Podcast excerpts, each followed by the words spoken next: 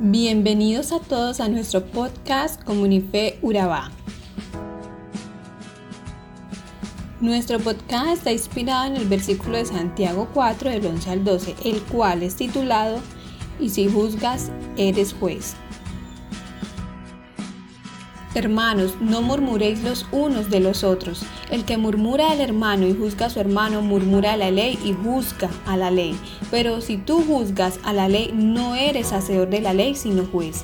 Uno solo es el dador de la ley, que puede salvar y perder. Pero tú, ¿quién eres para que juzgues a otros? Ocurrió en las primeras horas del 2 de febrero de 1959 en la montaña Kolat Siat, que significa montaña de los muertos, nueve esquiadores perdieron la vida. El lugar donde ocurrió el incidente hoy se llama Paso Diatlot en honor al líder del grupo de esquiadores. El caso se ha convertido en un misterio hasta el día de hoy sin resolver, ya que dos esquiadores tenían un cráneo fracturado y otros dos tenían costillas rotas y algunos de ellos estaban apenas vestidos, con muy poca ropa, lo que indica una posible fuga de pánico de sus tiendas. Se ha escrito libros sobre el caso y hasta el día de hoy no hay una respuesta clara a lo sucedido. Se crearon muchas teorías para el incidente, avalancha, pruebas militares rusas, un infrasonido o desnudamiento paradójico, cuando personas hipotérmicas se quitan la ropa en respuesta a una confusa sensación de calor abrasador. Incluso se planteó la hipótesis de un posible Leti, el abominable hombre de las nieves. Crear teorías sobre cosas que no sabemos es lo que estamos acostumbrados a hacer todos los días. ¿Con qué rapidez creemos saber todo sobre la vida de los demás? Si ni siquiera haber estado allí para entender qué sucedió o por qué alguien tuvo una determinada actitud. Siempre estamos dispuestos a hablar sobre la vida de los demás, lo que hicieron o no, pero realmente no lo sabemos son solo teorías porque no podemos hablar de lo que no hemos visto o presenciado. Nos encanta juzgar lo que otros hacen y hacer posible enjuiciarlos y que reciban el castigo máximo posible. Nuestras sobremesas se llenan de críticas hacia el compañero de trabajo o nuestros amigos. Las comidas de los domingos se basan en la crítica santa, de mira lo que hace aquel o mira cómo venía vestida aquella. ¿Cuánto tiempo dedicamos en juzgar a los demás? Nos encanta hablar de los que nos rodean y si tenemos la oportunidad no dudaremos en hablar mal de ellos.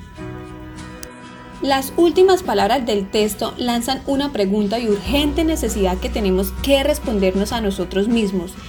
¿Quién eres tú que juzgas a tu prójimo?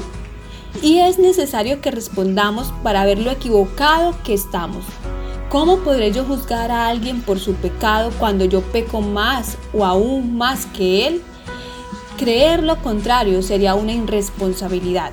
Si Pablo es capaz de decir que Él es el primero de los pecadores, ¿podremos decir nosotros que otro peca más que nosotros? Mm, de ninguna manera. Ahora bien, eso no nos quita la responsabilidad que tenemos de amar al prójimo. Hay una diferencia abismal entre hablar mal y juzgar a los demás y las instrucciones que Pablo nos dejó al respecto es, hermanos, aun si alguno es sorprendido en alguna falta, vosotros que sois espirituales, restauradlo en un espíritu de mansedumbre, mirándote a ti mismo, no sea que tú también seas tentado. En otras palabras, debemos fijarnos qué hacen los demás, no como motivo para juzgar, sino para restaurar al caído. Siempre desde la vista que cada uno de nosotros podamos encontrarlos en la misma situación. Hoy es un buen día para ser restauradores y no destructores. Para ti que me estás escuchando, vuelvo y te lo digo.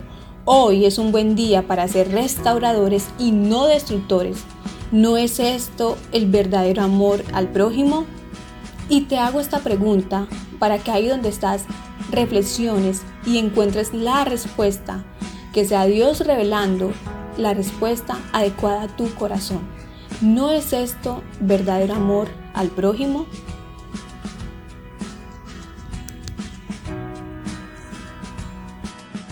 Dios, perdona mis juicios y críticas te doy gracias por mostrarme mi camino equivocado y corregirme. No quiero ir en contra, sino al contrario, seguir tus pasos.